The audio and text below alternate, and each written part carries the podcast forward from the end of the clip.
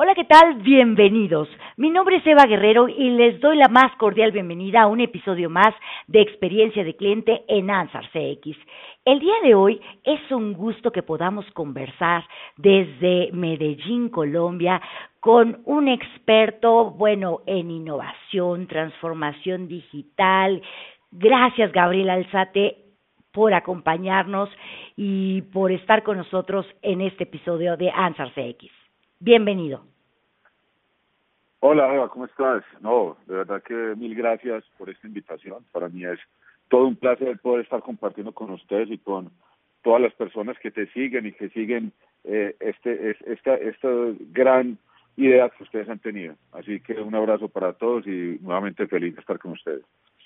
Gracias, Gabriel. ¿Y qué te parece que si, si arrancamos conociendo un poquito de ti, acerca de tu experiencia? ¿Quién es Gabriel Alzate?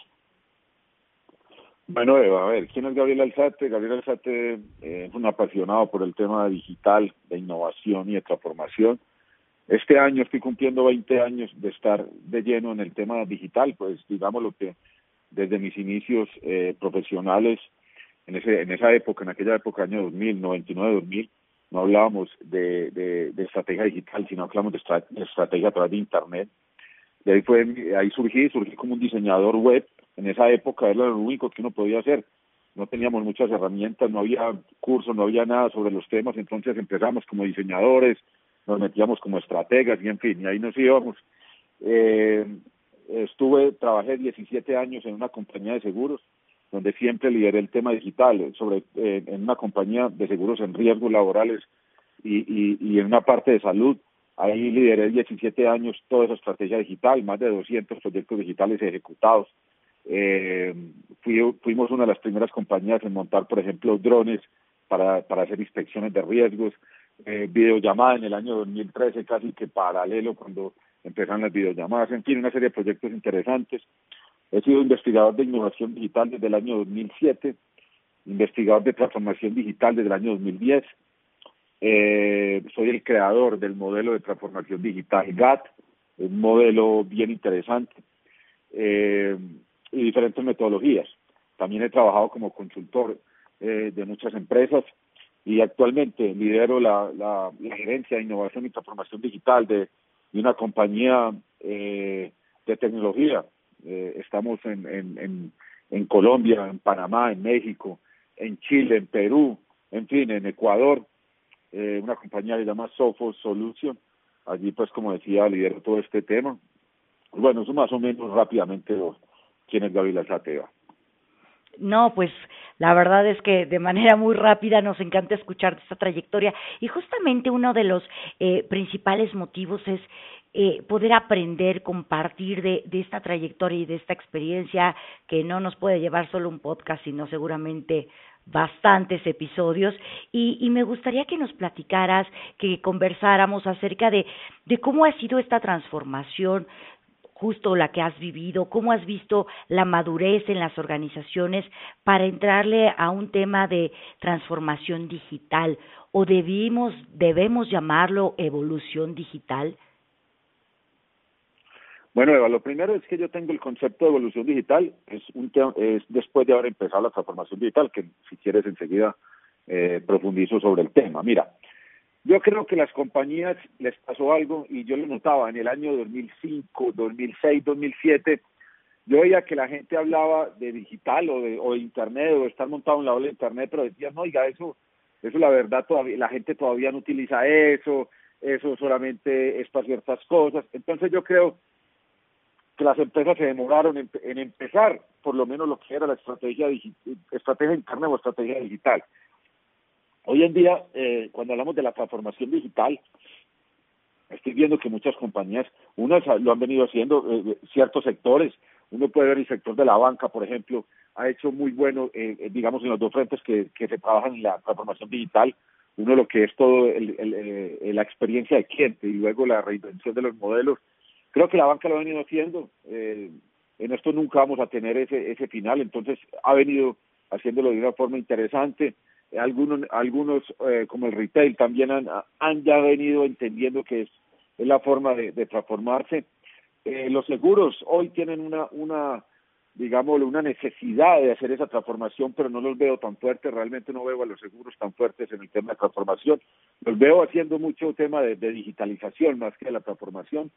Entonces yo creo que todavía nos falta, nos falta, pero también hay que ser conscientes de que, que ya muchas organizaciones se han montado en el bus, se han, montado en esa, en, esa ola de, de la transformación, que han entendido que esto no es una moda, sino que realmente necesitamos garantizar nuestra sostenibilidad como, como empresas hacia futuro y lógicamente empezar a crear una diferencia.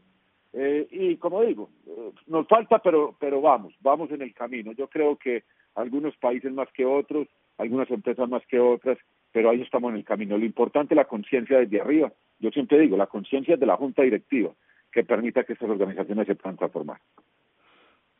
Excelente, porque fíjate que cuando estamos trabajando, ya sea en talleres, en capacitaciones, conversando con, con los clientes, nos dicen, Eva, ¿desde dónde tiene que partir? ¿Desde dónde debería de surgir? ¿Cómo podemos llevar este governance?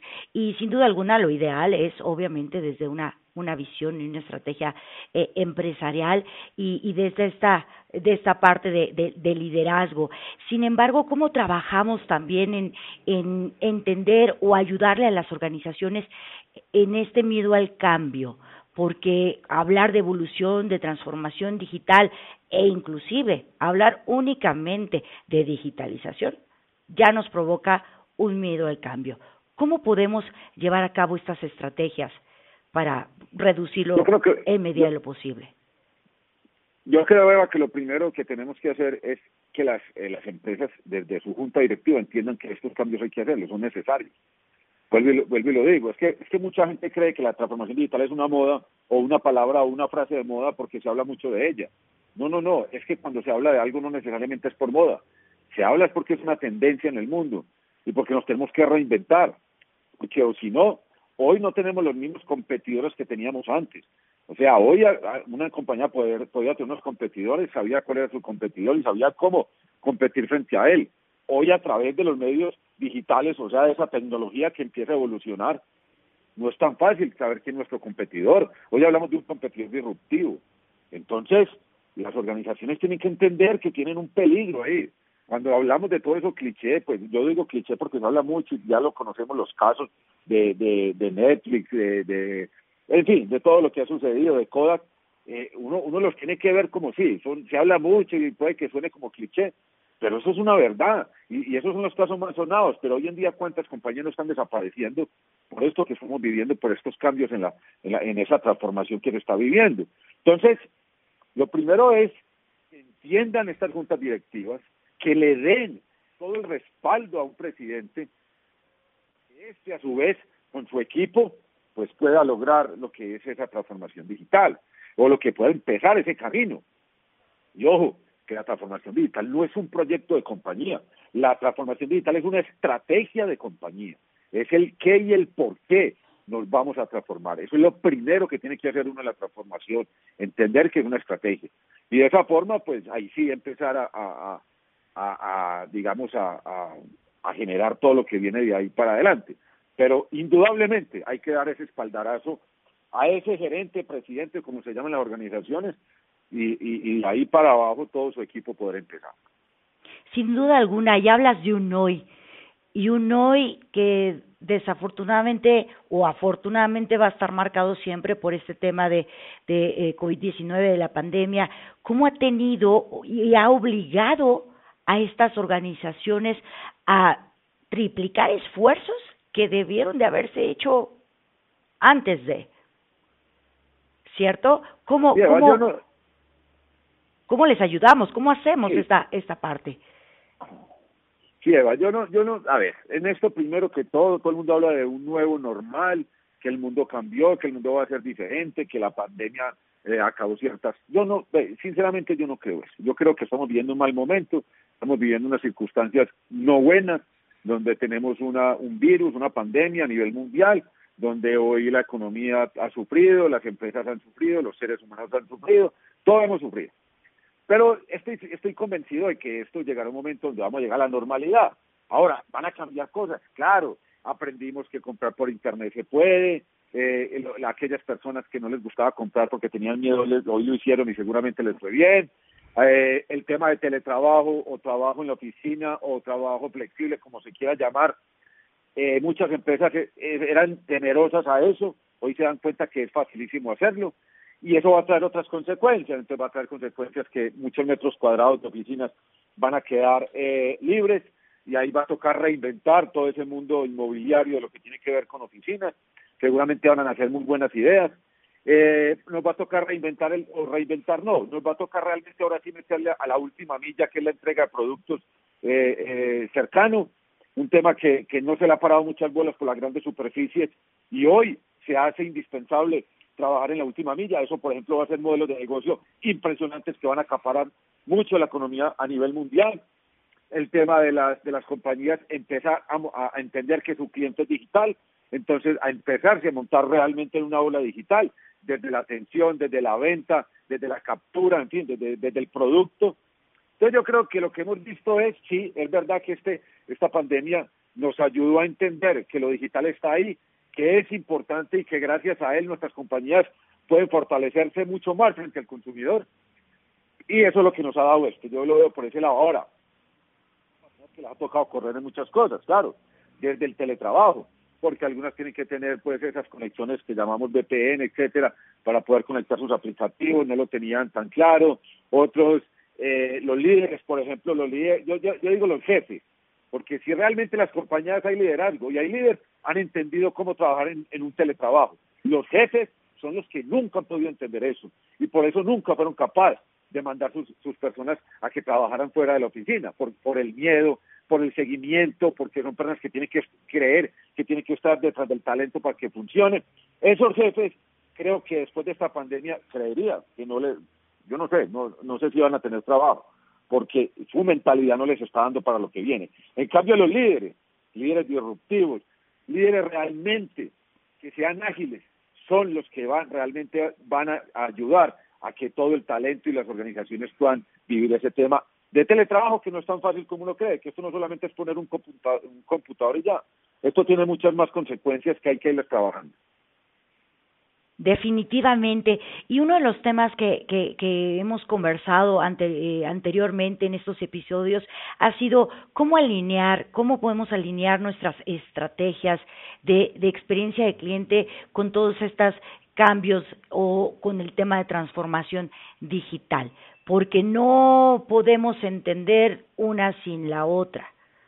¿Cómo aconsejas tú que lo podamos ir alineando? Eva, yo te lo voy a decir cómo lo hace el modelo de transformación digital GATT, o sea, el modelo que yo creé y del cual soy el autor y con el que he hecho múltiples consultorías. Mira, para mí hay dos grandes pilares que al final son los que le van a generar valor al cliente. Uno se llama experiencia del cliente para ser diferente y reinvención del modelo de negocio. Cuando hablamos de la experiencia del cliente, ¿qué quiere decir eso? yo siempre pongo un video en, mis, en una conferencia que tengo muy famosa, que es una conferencia que se llama Reinvención del Modelo de Negocio. Y en esa conferencia pongo un ejemplo de una empresa de pañales, un video muy bonito. Esta empresa, ¿qué hizo? Esta empresa primero hizo un análisis de qué le estaba pasando hoy al cliente. El cliente para los pañales son las mamás. Y al hacer esto, a acuérdate de que uno en la, en la transformación digital parte del cliente, y ellos partieron del cliente y entendieron dos cosas interesantes. La primera, las mamás les duele mucho cuando a su bebé se le pasa el tiempo del cambio del pañal. Segundo, a, su, a la mamá les duele que se queden sin pañales en la noche, por ejemplo. Entonces, al entender eso, lo que hizo esta empresa fue que creó un dispositivo que viene con, la, con los pañales. Y ese dispositivo se le pega el pañal y se conecta con una aplicación móvil que tiene la mamá. Y le avisa a la mamá cuándo tiene que cambiar al bebé, cuándo ya tiene que ir a hacer el cambio del pañal. Y lo más interesante es que como le maneja el stock, el, el, sistema ya sabe cuándo se le van a acabar los pañales y lo que hace es que hace el pedido a la tienda para que le lleguen los pañales a la mamá.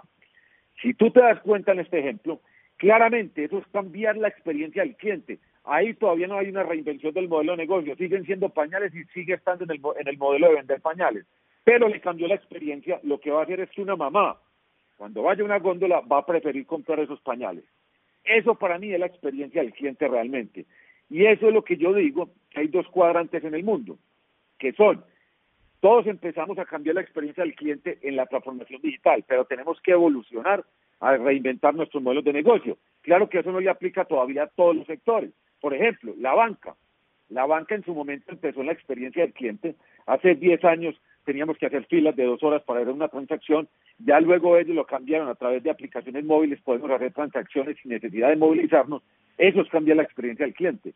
Pero ahora la banca ya está en la evolución digital, está ya reinventando su modelo de negocio, porque las fintech, estas compañías financieras que nacen de la tecnología, les pueden cambiar su modelo de negocio. Entonces ya pasaron a ese cuadrante. Los seguros empezaron a cambiar la experiencia del cliente. Hoy los seguros todos deberían estar en el cuadrante de reinventar los modelos de negocio. Hay una encuesta de seguros que la, hace poco me la mandaron, la hicieron en, en Europa, donde le preguntaban a la gente entre 20 y 28 años, ¿qué opina usted de los seguros? Y decía, jamás voy a tener un seguro, porque es un producto que cuando lo uso es porque algo malo me pasó. Ya fíjate cómo tiene que empezar a reinventarse los seguros. Alguien dirá, sí, pero el seguro de estudios. Sí, sí, ahí hay unas excepciones, pero casi todos los seguros los uso, voy a usar mis productos cuando algo malo me pasó. Entonces empiezan a tener una reinvención. Eso es lo que yo pienso entre, entre ese pilar fundamental de la experiencia del cliente y la reinvención de los modelos de negocio. Definitivamente tenemos mucho trabajo por hacer y, nos encanta poder conversar contigo. Eh, vamos a recomendar y a sugerir a, las organizaciones que nos escuchan que se echen una vueltecita a echarle un ojo al modelo GATT específicamente y también si nos pudieras recomendar algún libro, mi querido Gabriel, para que pudiéramos este pues recomendarlo en nuestras en nuestras lecturas. Claro que sí, Eva. Te voy a recomendar dos cosas, si me lo permites, y ahí qué pena ahí la publicidad, pero eh, voy a recomendar este libro que se llama Construyendo Experiencias. Es de Rodrigo Fernández de Paredes, peruano. Es un gran amigo, un gran colega, y con él vengo trabajando muchos temas. Así que le recomiendo ese libro, Construyendo Experiencias, de Rodrigo Fernández de Paredes.